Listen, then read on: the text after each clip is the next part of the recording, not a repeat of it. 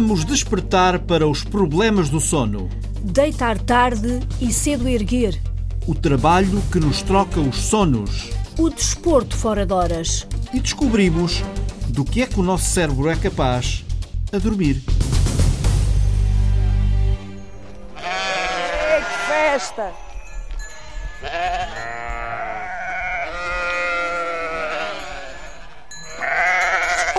Fátima Pinto, onde é que te foste meter? Estamos em São Romão, Conselho de Ceia. As ovelhas preparam-se para ir para o pasto. É uma alegria. Estão todas a sair deste momento do- dos corrais, atrás do, do Sr. Simão. Pastos verdes, imensos pastos verdes que há nesta zona. São 300 ovelhas. Que é para cria. Sim, são fêmeas que é para, para criar. Está ali uma pequenita a mamar. Elas todas mamam estas ainda. É uma festa quando saem. Agora estão à pergunta das mães, que é para mamar. Elas já são quase maiores que as mães, não se envergonham de estar a mamar. A mamar até quase adultas, não é? É até a gente as deixar mamar. Até aos dois meses e meio, mais ou menos, é que mamam. Terem dois meses e meio de idade. Então vocês agora vão seguindo o rebanho até em baixo. Vamos seguindo o rebanho, claro. Queremos conhecer melhor o pastor Simão que passa o dia a contar carneiros e ovelhas. É assim.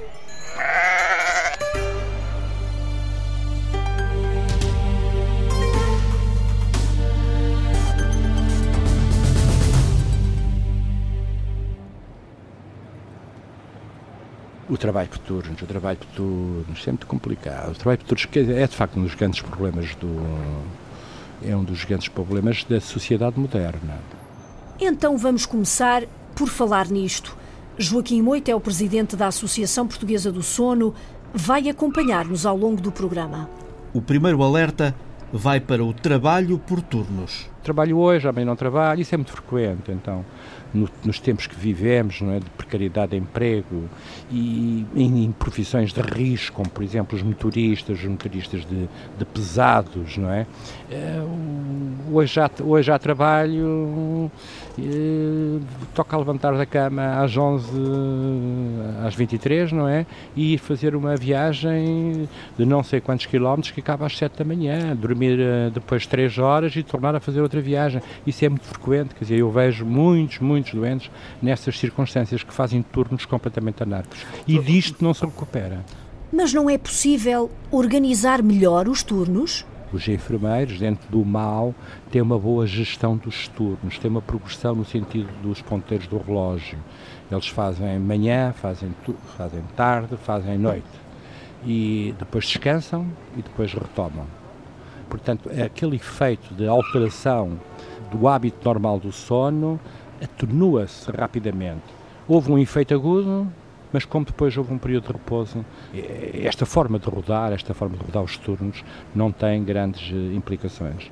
Pois, o problema é quando ele é enfermeiro num hospital E ela é enfermeira noutro? e tem dois filhos pequenos.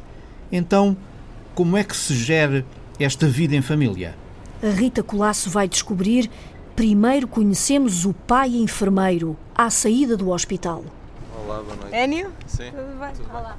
Olá, prazer. Foi uma noite complicada, de tarde de noite, Tarde, não é? sim. Entrou às três e meia, Às três e meia e devia sair às onze e meia. portanto são nesta altura meia-noite. Meia-noite. O Enio está a sair de um turno nos cuidados intensivos Sim, sim, do sim. Hospital Corri Cabral. Correto. Como é que está ah, o, o nível de cansaço a esta O hora? nível de cansaço, o problema é que agora estou cansado, mas não tenho sono. E portanto, logo de manhã vai ter que estar a pé, não é? Pois, Para ir levar a- as crianças à escola. Exatamente. Tem dois filhos, um de Quatro e outro 18 meses.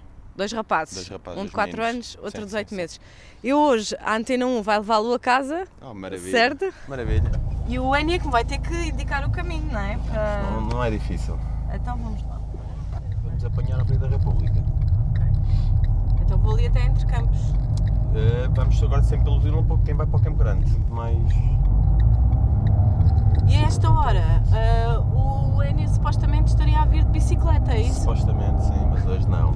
Hoje vim de Beleia. Hoje veio de Beleia a um. Sim, Mas sim. faz este caminho a esta hora de Sim, bicicleta? sim, sim, sempre. Se não chover, sempre. Mesmo que esteja o frio que está hoje? Sempre. Isso há luvas, uns gorro, um gorro, um cachecol.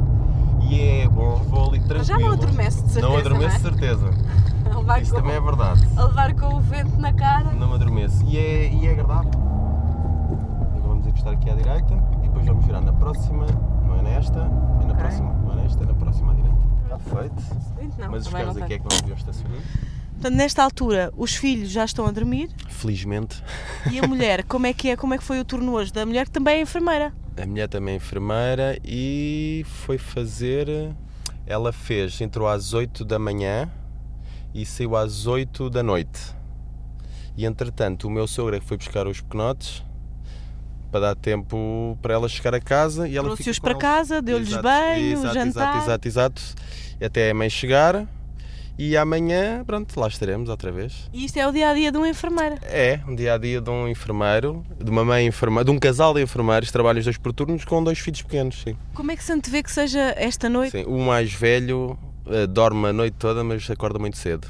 Entre as 6 e as 7, independentemente de ser fim de semana, feriado, acorda sempre muito cedo. O mais pequeno está um bocadinho melhor, porque chegava a acordar 18 três, meses, não é? 18 meses, chegava a acordar 3 vezes por noite, Até há quanto tempo? até há 2, 3 meses atrás. Uma, eh, que era privação de sono, principalmente a senhora, minha esposa, como eu costumo dizer, é uma santa, porque levantava-se, aquilo era muito mau mesmo. Porque era tal sensação de privação de sono. Noites completas, o mais pequeno dormiu seis noites de seguida, sem acordar, digamos assim. se Desde que nasceu. Desde que nasceu, sim, sim. sim. Portanto, se ele não dorme, vocês também não dormem. É, lá em casa é assim. enquanto tu não dorme, enquanto o mais pequeno não dorme, os, os, os pais também não dormem. Portanto, acha que vai dormir mais ou menos quanto tempo? Sendo que o mais velho acorda às 6, 7? Ah, talvez, não sei, sei lá, 4 horas, não sei, 5, não sei, não sei. Não, é é uma incógnita. não é suficiente. É uma incógnita, não, não. Dá uns todo. cochilos durante o dia depois, quando pode. Quando posso, só que depois uma pessoa que, por exemplo, uma pessoa vai, quando os vamos levar ao, à escola, à escolinha, dizer, uma pessoa está acordada, não vai voltar outra vez para a cama, já tomou banho, já tomou um pequeno almoço, já está vestida, não... Há sempre coisas para fazer, ou ir às compras, ou ir pagar a água e a luz, ou limpar a casa, ou estudar, qualquer coisa que temos que saber, quer dizer, há sempre coisas para Tem que fazer. estar sempre a atualizar, não é, Sim, enfermeiro? sim, sim, há sempre coisas para fazer. Portanto, amanhã o Enio. Amanhã que são, nesta altura, quê? Meia-noite e meia, talvez? Talvez, talvez, sim, sim. Portanto, sim. daqui a umas 7 horas e meia eu volto a estar aqui. Sim, vou bater-vos à porta, tá aí, bem? sim, Da Ana sim, Maria sim, e do sim, Enio? Sim, sim, sim. Pode Sim, ser? senhora, cá estaremos Então então. Boa noite. Boa noite, até amanhã. Bom sono! Obrigado, vou tentar. Sou mais novo ajudar.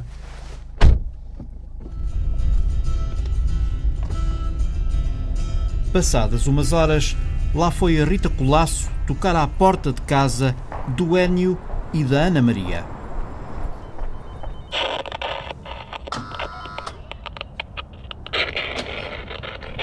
São 8 e um quarto da manhã.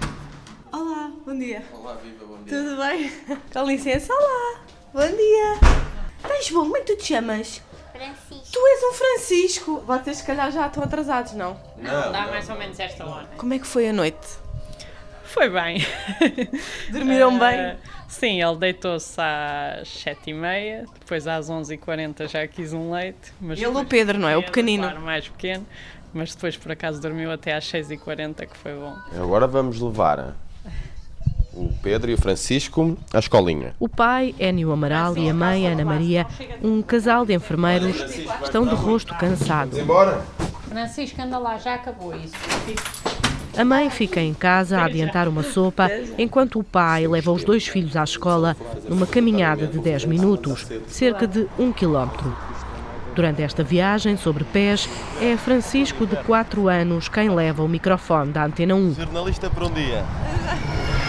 Por, um, por uns minutos, por uns minutos. Pai, como é que tu dormiste? Dormi bem, mas pouco.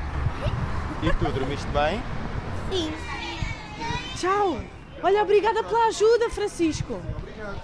Tchau! Estão entregues? Estão entregues. Já estamos a regressar a casa. Agora é um longo dia. Até às oito e meia da manhã. O Enio agora já não vai dormir mais? Agora não. O que é que vai fazer? Portanto, entra só às 11 da noite, não é? Às 11 da noite, agora a ir para casa e em princípio vamos às compras. Quem é que vai buscar os miúdos hoje? Sou eu porque a minha mulher vai fazer eh, tarde. Deve também vai chegar? da meia-noite, possivelmente. E, e lá vai ficar o avô, não é? O avô fica tipo entre as 10 e a meia-noite, fica ali duas horinhas. Acaba por ser, hum, por ser raro estarmos às vezes os quatro presentes. Enio conversa sobre as dificuldades do trabalho por turnos. Que há casos, vários infelizmente, pessoas que já adormeceram ao, ao volante, uns só sustos, outros já tiveram acidentes. Eu tenho o caso de um, de um colega que até numa moto adormeceu. É impressionante. Numa moto? Numa moto. Numa moto E adormeceu. deve ter, não deve ter ficado bem tratado. Ah, ele disse que ia devagar, que acordou a tempo, conseguiu travar, mas realmente quando uma pessoa numa moto adormece, é porque realmente as coisas não. Que idade é que tem o Enio? Eu de 37.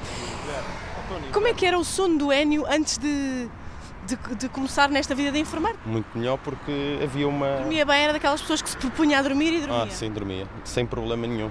Não tinha dificuldades em adormecer. Quando acordava, acordava com um sono reparador, que é coisa que agora raramente acontece. Porque realmente isto acaba por nos mudar os ciclos todos.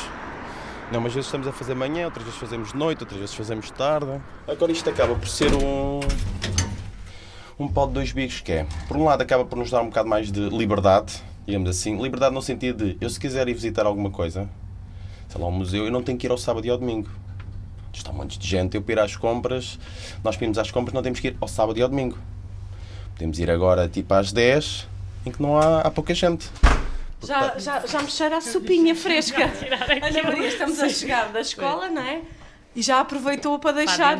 É na mesa da sala que todos os meses este casal de enfermeiros faz contas aos turnos para que um ou outro possa ir buscar e levar os filhos à escola. Da última vez foi durante duas horas e em duas horas conseguimos fazer as trocas. Foi muito bom, correu bem. Eles andavam aqui pela casa a sericotar, o Francisco a pedir um bocado mais de atenção e nós a zangarmos-nos porque tínhamos que fazer as trocas. Quando o horário sai, tem que se tentar trocar, começam a chover mensagens de trocas, eu preciso disto, eu preciso daquilo, olha, eu posso fazer este, se me fizeres aquele. Todas as pessoas tentam fazer isso porque toda a gente quer organizar a vida. E como é que são as suas noites? Ou seja, o seu, o seu sono é um sono reparador? Ou isso já, já são histórias eh, do passado, desde que foi mãe, Eu ainda que é desde que eles nasceram, sim. Não, não sinto que tenha sido talvez, profissão. talvez a profissão um desajude. Mas quando nós ainda éramos namorados, não tínhamos filhos, eu quando saía de noite, eu conseguia dormir quase o dia inteiro para ir fazer noite no dia a seguir. E agora já não. Eu durante Mas o fica-se trabalho mais irritada necessariamente, sono, Não, não? tenho sono e tenho a mesma paciência para os doentes. Eu acho que tenho mais paciência lá do que em casa. O Enio um dia adormeceu ah, dentro do carro ao chegar a casa e a Ana depois ligou-lhe. Como é que foi isso? O Enio estava a fazer noite e, portanto, por volta das nove, nove e meia, que ele agora chega mais tarde, que vai de bicicleta, vai vem. Mas nessa altura, por volta das nove horas, já devia estar em casa. Eram bem 11 horas e nada. Pensei que tinha acontecido alguma coisa. Liguei e tinha adormecido na garagem. Que é um sítio ótimo, o ambiente é ótimo a se dormir. Eu olho agora para a Ana Maria, estou a olhar para si. Não a conhecia antes, mas vejo que de certa forma tem um ar cansado. Está com algum. Horas. ainda vou, hoje faço tarde, vou trabalhar até à meia-noite.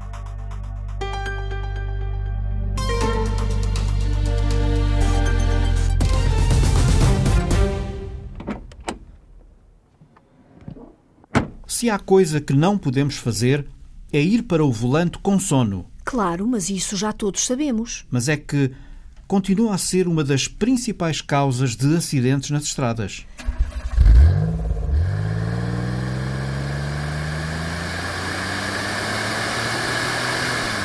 Então, se calhar, Miguel Bastos, é preciso despertar as pessoas quando estão a deixar-se dormir ao volante. O som não é muito agradável. Na verdade, irrita, mas sempre é melhor do que este. E vem na sequência deste.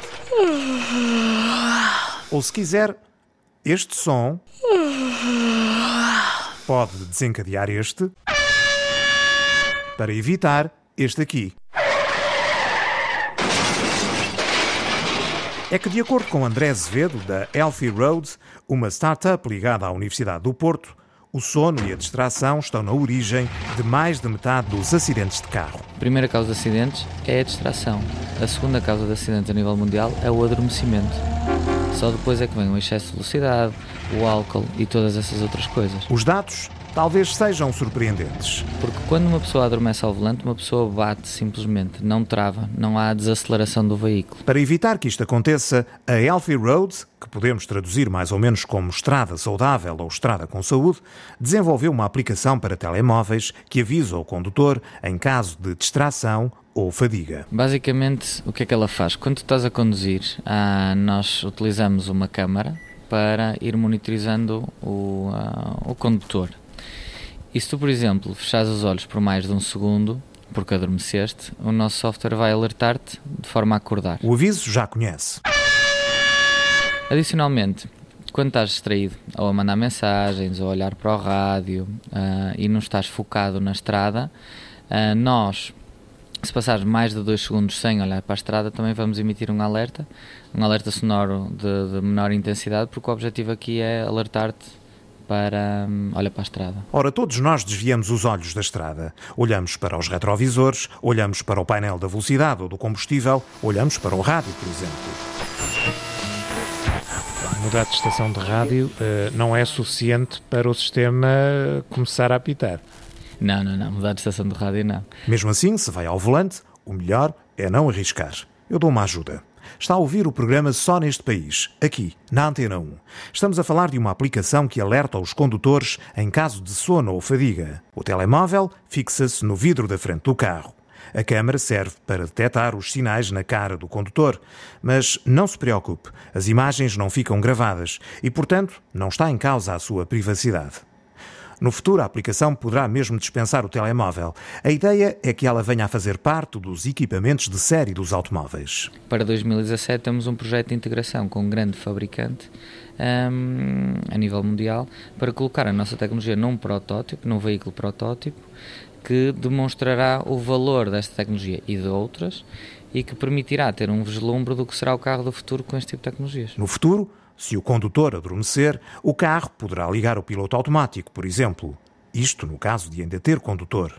No futuro, já se sabe, tudo pode acontecer, mas o melhor é ter os olhos abertos, bem abertos. Se não, já sabe. E pronto, toca acordar. Será que o presidente da Associação Portuguesa do Sono, Joaquim Moita, acha esta aplicação eficaz? Não é solução estar a avisar, você está com sono, está com sono, está com sono. Isto é bom para dizer, você está com sono, tem que parar. Nem que seja 20 minutos, 30 minutos, tomar um café antes, já agora. Café antes de dormir? Mas porquê? Porque é o tempo que a cafeína demora a metabolizar. Eu tomo agora o meu cafezinho, mas só daqui a 20 minutos, 30 minutos é que ele está no pico, a cafeína está no pico da sua atividade. Então é isso. Toma-se o café, dorme-se um bocadinho dentro do carro e quando acordamos, 20 minutinhos depois, estamos prontos para voltar a pegar no volante.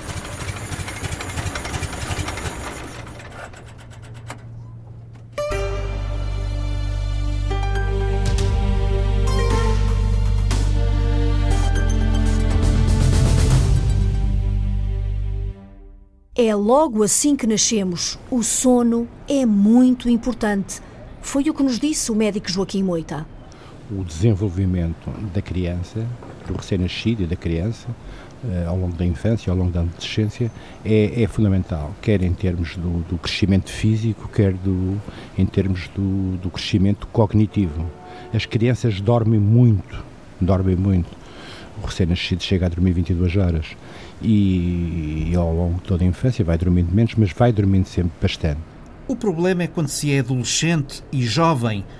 Vão para a cama cada vez mais tarde, têm de se levantar cedo. Dormem pouco e nem sonham os problemas que isso lhes pode causar. Há pessoas com um grande grau de certeza, já há muitos estudos, que jovens, jovens, adultos jovens, têm complicações metabólicas, nomeadamente diabetes nomeadamente e também complicações cardíacas. Uh, devido à privação de sono. Devido à privação de sono. Então, e os estudantes universitários? As noites que eles perdem a estudar? Neste curso de análise numérica, vamos estudar métodos que permitem resolver problemas científicos usando um computador. podemos considerar três fases distintas no processo de resolução. A primeira fase consiste em expressar matematicamente o problema científico. Bom, para perceber esta matéria é preciso estar mesmo bem acordado. Físicas de Engenharia de Economia. Estes são estudantes do Técnico de Lisboa. Da segunda lei de Newton do movimento. Doutor Joaquim Moita, a estudar a estas horas, como é que isto lhes vai correr? O jovem que está a estudar até às 3, 4 da manhã e que no dia seguinte tem aulas ou tem um exame, ai, eu peço desculpa, mas vai ter problemas cognitivos graves, vai ter um, um, vai ter um raciocínio muito mais lento, vai ter problemas de memória, enfim, vai ter privação de sono. Portanto, o, o exame vai correr pior. Mas é o que a maioria faz. No técnico, estudam até às tantas. A repórter Rita Fernandes lá encontrou, apesar disso, quem tenha juízo. No Instituto Superior Técnico, à noite, todos os caminhos vão dar ao pavilhão de civil, o sítio que está aberto 24 horas por dia. É para lá que vão Ana e Beatriz. Vão estudar. As pessoas ao meu lado a estudar é mais fácil eu concentrar-me melhor. Pronto. Em casa não, a concentração não funciona muito bem. E costuma ficar aqui até que horas? Ah, meia-noite e meia, porque depois amanhã há aulas, então levanto-me relativamente cedo, oito e meia, nove. Portanto, este, este tempo de estudo não lhe rouba muito, muito tempo de sono? Não, não, mesmo em épocas de exame, que é aquelas épocas mais uh, com maior estudo, eu levanto-me por volta das nove e deito-me por volta da meia-noite e meia. Não, pai, uma e tal, estou a mentir, uma e tal, duas, e não, não me tira grande, grande tempo de sono. Não. Estudam Engenharia Civil e são a exceção à regra. Há regra de fazer noitadas para estudar. Catarina Reis, 20 anos, curso de Engenharia Química leva o estudo ao limite. Houve uma vez que não vi o sol, deitei-me de noite ainda, acordei de noite e notei a diferença, temos horários trocados. Catarina chega por norma à hora de almoço, sem hora de saída. Pode ser às 6, pode ser às 10 da manhã, depende do dia noite, a seguir. Claro. Dia a seguir, a noite Sim. toda? Sim. E chega aqui a que horas? Depende, às vezes estamos aqui desde a hora do almoço. E quando é que dorme? Durante o dia, quando temos umas 3, 4 horas. E as aulas? As aulas é uma opção. Às vezes queremos estudar para um teste, faltamos às, às aulas, depois é recuperar o tempo perdido a estudar e recuperar o que não, as aulas que não fomos, então é um ciclo, mas é uma gestão de tempo. Prefere estudar aqui a estudar em casa? Sim, sim, porque casa temos a cama ao lado. É tentador. Então vamos para a cama e para o sofá e depois não estudamos. Então é aqui, aqui não temos cama, temos de ficar acordados. Mas o que fazer para ganhar a batalha contra o sono? Bebe um café ou dois. Ir à máquina buscar um chocolate ou bolachas, ir à casa de banho, não mais do que isso. Temos que ir lá fora, apanhar um bocado de ar, comer um chocolate. Eu não gosto de café. Pai, eu viste nenhuma cadeira para trás. No início do semestre, as salas começam por estar vazias. Nesta altura, a meio do semestre, à noite é difícil encontrar salas com lugares vagos. Como pode ver, está aqui imensa gente nesta sala, assim como nas outras todas do corredor. Quanto mais para o meio do semestre, pior fica, que é quando há mais testes. Assim, no início não é tanto, mas agora sim. Diz que é fácil recuperar o sono. Afonso, de 19 anos, está no segundo ano do curso de Engenharia Eletrotécnica e Computacional. Diz que estudar à noite vale a pena, mas apesar de ser jovem, sente as consequências da falta de sono. Sei que dormindo pouco não dá para aprender tanto, mas quando estamos apertados com o tempo, às vezes vale a pena, especialmente quando é projetos. Se para estudar e aprender coisas, nota-se na concentração, na saúde talvez, porque depois, tendo pouco tempo, a alimentação desce, exercício físico há pouco. Fica aqui a estudar até que horas? Uh, não sei. É, é uma incógnita. É uma incógnita, até, tenho teste amanhã e ainda não sei nada, por isso é... Teste de quê? Teste de matemática computacional. E é difícil? Não é dif... O que é difícil é ter só dois, dois dias para estudar. Às vezes saio daqui tipo às 5 da manhã. E quando é que dorme? Quando vou para casa, durmo pá, o quê? 5, 6 horas, estou em época de testes e estou cá outra vez tipo à 1 da tarde ou às 2 da tarde. Isto é uma questão de hábito e tem que ser. 9 e meio, aponta sempre ao 9 e meio. Também vais ter cadeiras para trás, calma. Não fazes em 5 anos, diga-me não fazes.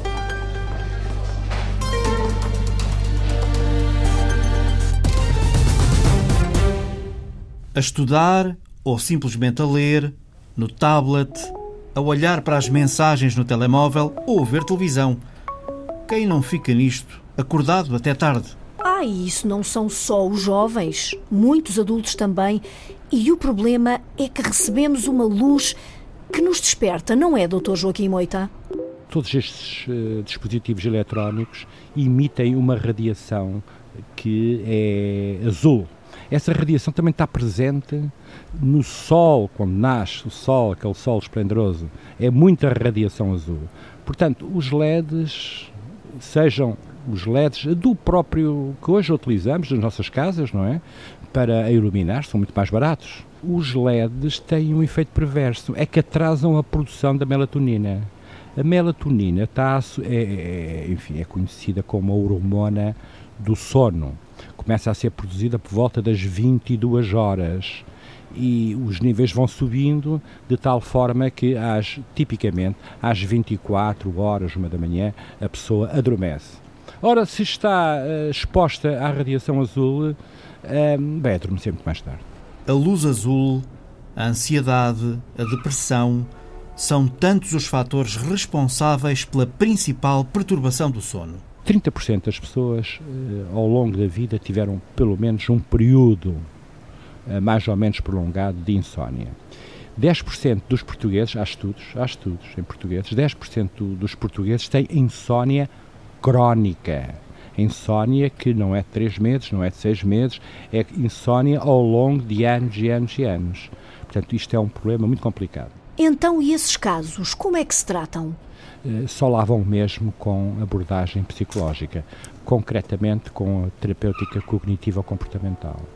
A terapêutica cognitiva comportamental é hoje a primeira linha antes de mudar de medicamento, introduzir novos medicamentos, para insónias refratárias graves e que estão graves e refratárias de todos os outros medicamentos, terapêutica cognitiva comportamental. É uma técnica muito própria da, da psicologia e que, no caso concreto da insónia, a insónia foi talvez um dos primeiros modelos em que, um dos primeiros modelos de, de doença em que eh, esta abordagem psicológica foi utilizada e é utilizada com sucesso.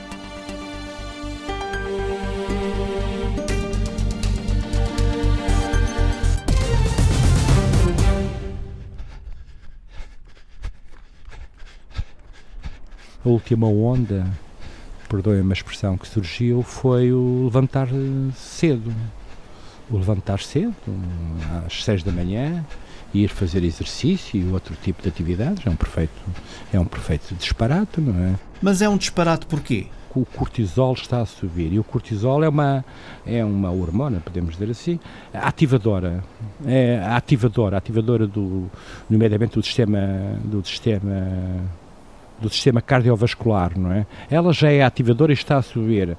Se com o exercício em cima, bom, é uma explosão, é uma explosão do ponto de vista cardíaco, não é? Estamos a aprender com o presidente da Associação Portuguesa do Sono, Joaquim Moita.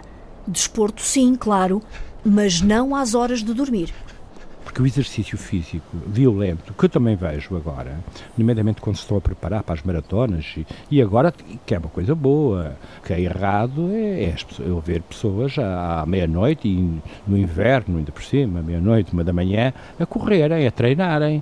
Isso é um perfeitamente disparado, porque o, o, exercício físico, lá está, é um ativador. A pessoa vai para a cama, pode cair na cama, adormecer de cansaço, mas vai ter um sono péssimo. Portanto, exercício físico é bom, é fundamental, mas por amor de Deus, nem à noite, exercício físico violento, nem à noite, nem às seis da manhã.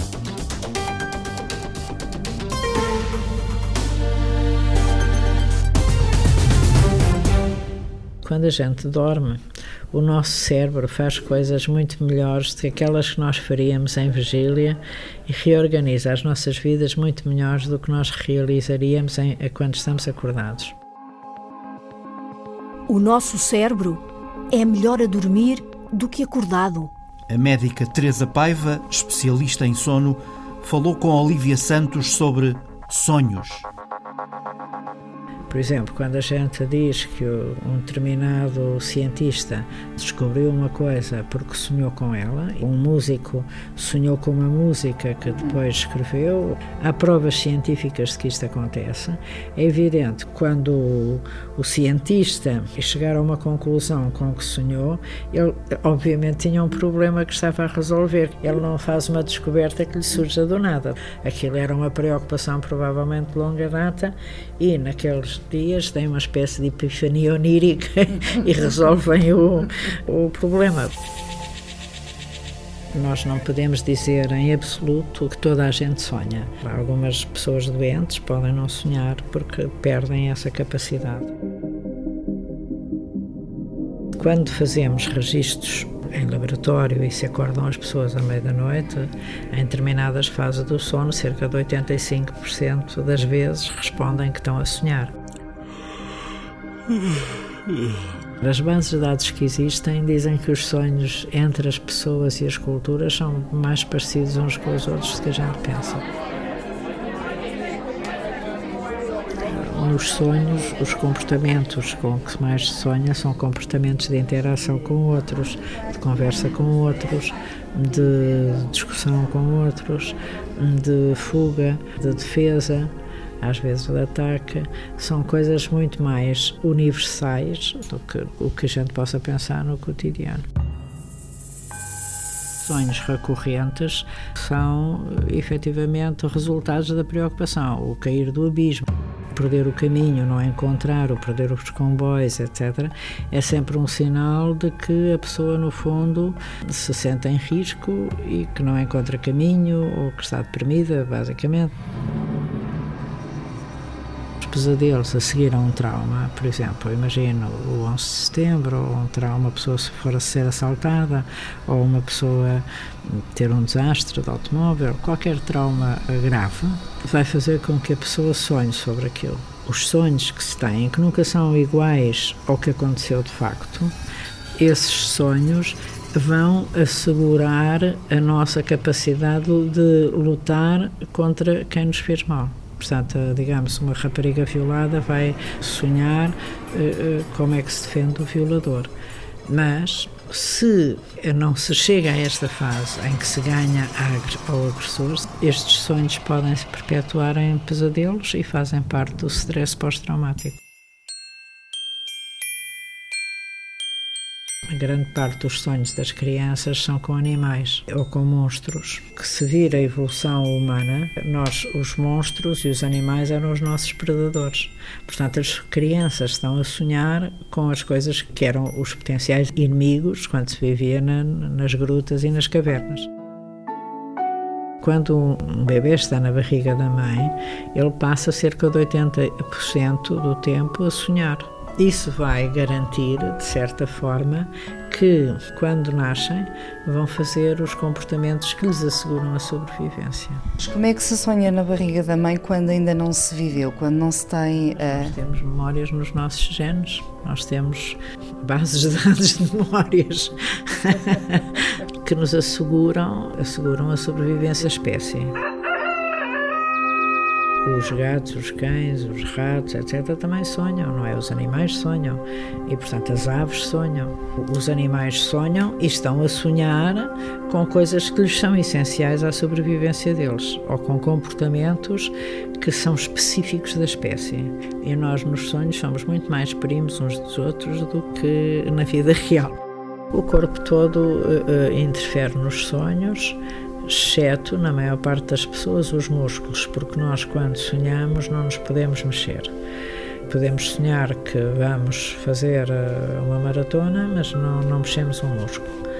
Exceto numas pessoas, que é uma doença que existe, que se chamam as parações do sono REM. Essas pessoas sonham que estão a ser agredidas e vão se defender e quando se vão defender, mexem-se e ao perderem essa paralisia podem ter uh, consequências dramáticas, magoar-se muito a eles próprios ou a quem está a dormir com eles.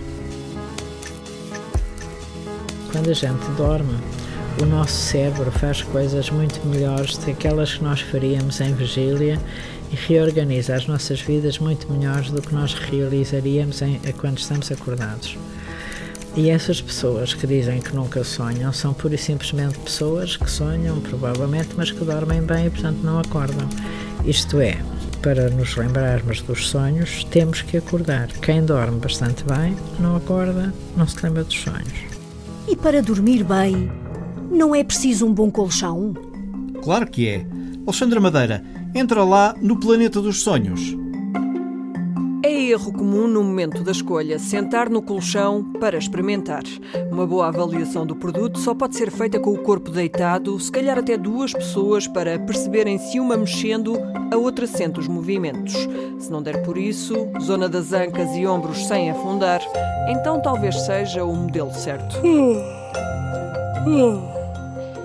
Para quem fabrica, e Vitor Godinho já leva uns anos de ofício, ideal é conhecer o comprador. Pronto, o, o, um colchão para ser bem feito, devia, uma pessoa deveria conhecer sempre o cliente para quem vai o colchão e tentar fazer o colchão mais adequado à medida do, eh, do cliente. Porque eu digo isto porque temos aqui grandes empresas, todas as empresas a nível nacional que fazem um modelo de colchões, têm 5, 10 modelos de colchões e, e depois as casas que fazem a distribuição do produto muitas das vezes vendem o mesmo colchão a uma pessoa que pesa 70 quilos para uma pessoa que pesa 100, 120 e isso não deveria de ser feito. E o reconhecimento surge nas conversas que tem com quem depois de comprar deixa críticas simpáticas. Tem mesmo pessoas que me dizem a mim diretamente que andavam em fisioterapeutas, que tinham muitos problemas durante a noite em dormir e que provocava muitas dores nas costas e depois que mudar para uns colchões que lhes aconselhei, eles dizem que já reduziram muito, muito as idas ao fisioterapeuta porque foi uma grande coisa para as costas que melhoraram muito, muito na saúde mesmo.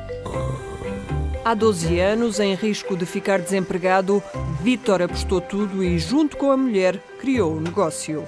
Uma empresa familiar onde hoje trabalham seis pessoas, muitas vezes a deshoras para dar conta das encomendas. Planeta dos Sonhos é o nome no registro comercial da responsabilidade da filha, Marta Melo, na altura ainda na escola. Não é só uma empresa de colchão, conseguem adquirir a cama, o colchão, o espelho e acessórios, as banquetas, os baús Daí ser o planeta, porque está tudo, podemos encontrar um conjunto de várias coisas para o quarto. E dos sonhos, porque tem a ver com o quarto, dormir, sonhos, interliga bem. Só sonhos, não pesadelos? Só sonhos. Garantimos sonho e conforto, sim. E não é falar por falar. Um bom colchão faz a diferença. E Vitor Godinho, com o que tem visto, aconselha a uma renovação periódica. Olha, eu digo muito honestamente, toda a pessoa que tiver dinheiro que possa trocar de colchão de 8 em 8, 10 em 10 anos, eu aconselhava. Porque eu aqui faço muita retoma de colchões velhos, que tenho necessidade de desmanchar para mandar para reciclagem, e quando eu estou a desmanchar colchões com 10, 15 anos, às vezes tenho que ter máscaras à frente da boca, a quantidade de pó lá dentro, nos colchões, sobretudo nos colchões de molas, assim, é muito pó. E não se cansa de tentar inovar na fábrica, em Caldas de São Jorge, no Conselho de Santa Maria da Feira, em viagem ou até mesmo em casa, parece que pensa sempre no mesmo. Também vim sempre a desenvolver, que eu sou uma pessoa que nunca estou bem só com o produto que sou, estou sempre a tentar criar coisas novas e coisas diferentes. Quer dizer que sonha com colchões? Sonho com colchões e gosto de saber que as pessoas que dormem nos colchões que se sintam bem. Por isso, se nunca topou a etiqueta do colchão, atenta ao fazer a cama, quem sabe tem esta origem nacional. Diz assim, fabricado por Planeta de Sonhos.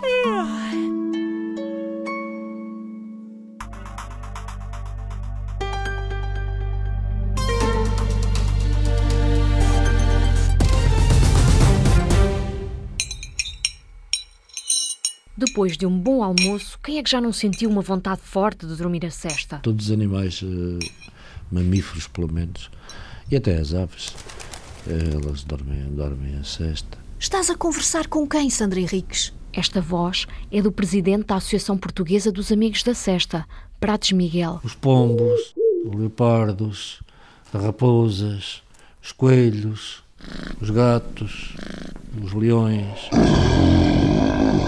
cangurus, cavalos. Dormem a cesta. Alentejano, natural de Montargil, Pratos Miguel acredita que a aceleração da vida atual pode fazer mal à saúde.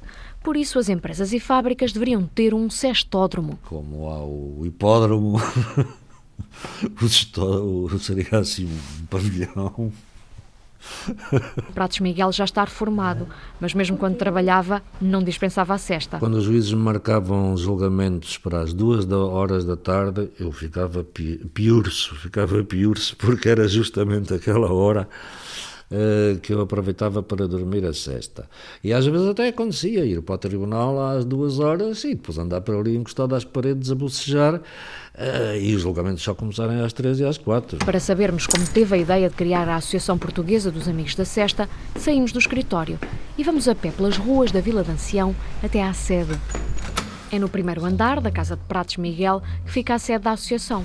Primeiro vemos um vídeo com reportagens e recortes de jornais sobre o trabalho feito ao longo de mais de 13 anos. A noção que eu tinha era que as pessoas achariam que isto era uma maluqueira, uma... mas não.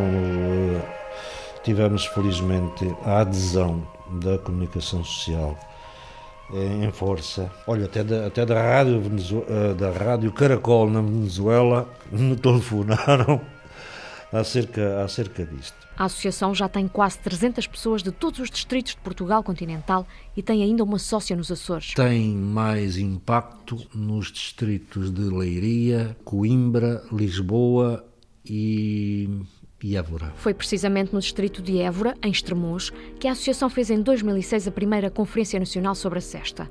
Dois anos depois, seria em Alcanena. Em 2009, em Avis. A quarta e última foi aqui em Ancião, a 27 de setembro de 2014. Os palestrantes, todos eles eram pessoas muito responsáveis na área da medicina, na área da psicologia, na educação infantil, na antropologia. E nos últimos dois anos? Tem estado a dormir a cesta? A resposta do presidente vem com uma hesitação. É, digamos, está e não está.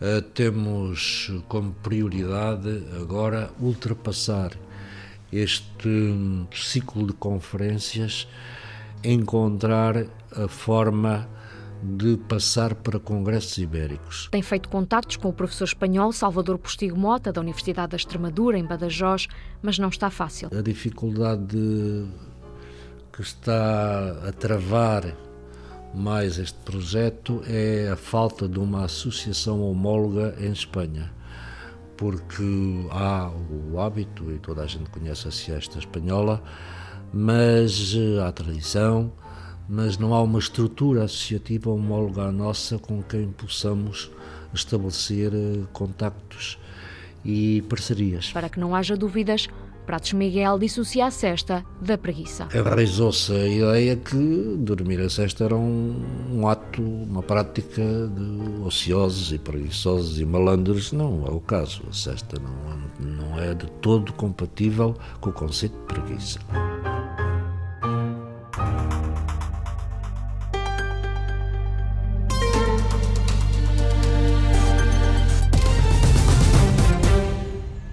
Voltamos à serra. Seguimos o rebanho. Fátima Pinto, apresenta-nos o pastor Simão. Eu já fui feito ao pé delas, com certeza. Senhor António Simão, qual é a diferença entre as, as castanhas e as mais claras?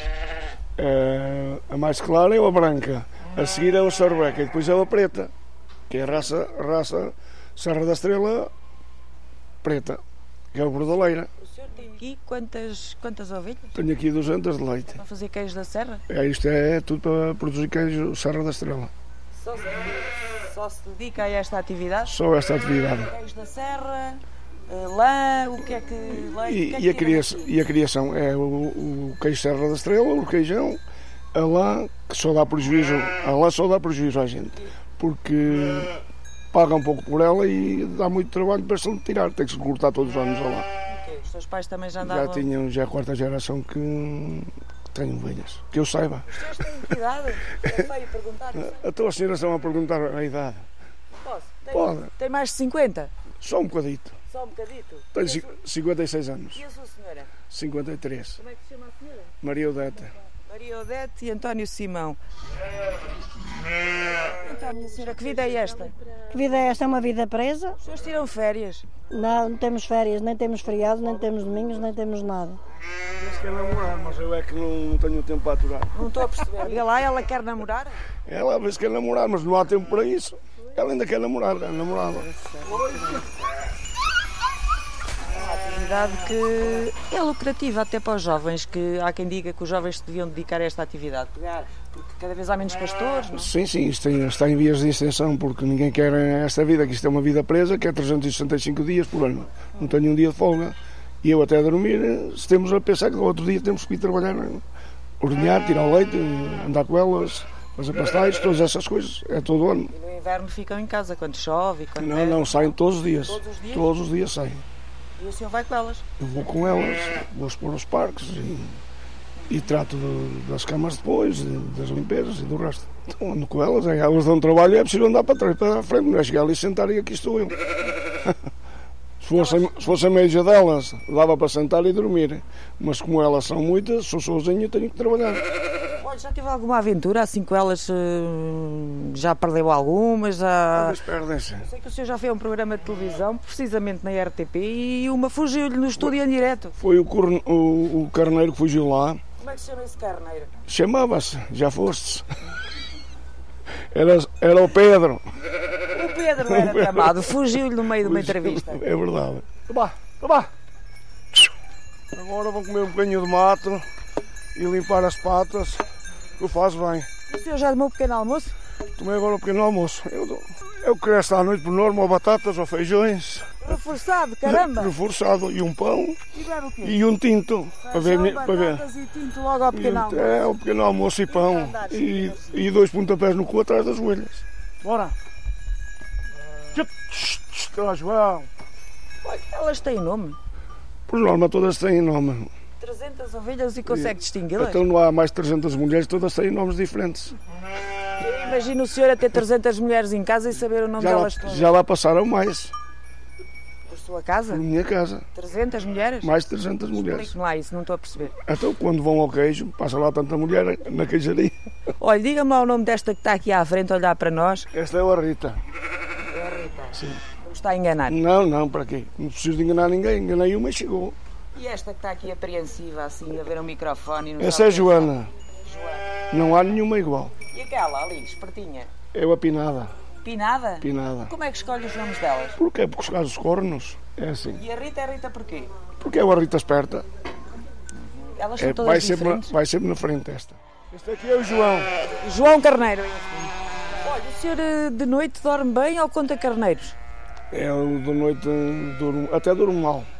Então tem que contar carneiros. Tenho que contar carneiros, a pensar quantos carneiros cá tenho.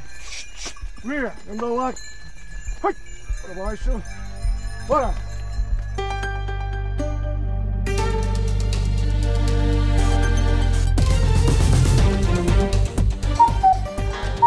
Produção de Rita Colasso e Sandra Henriques.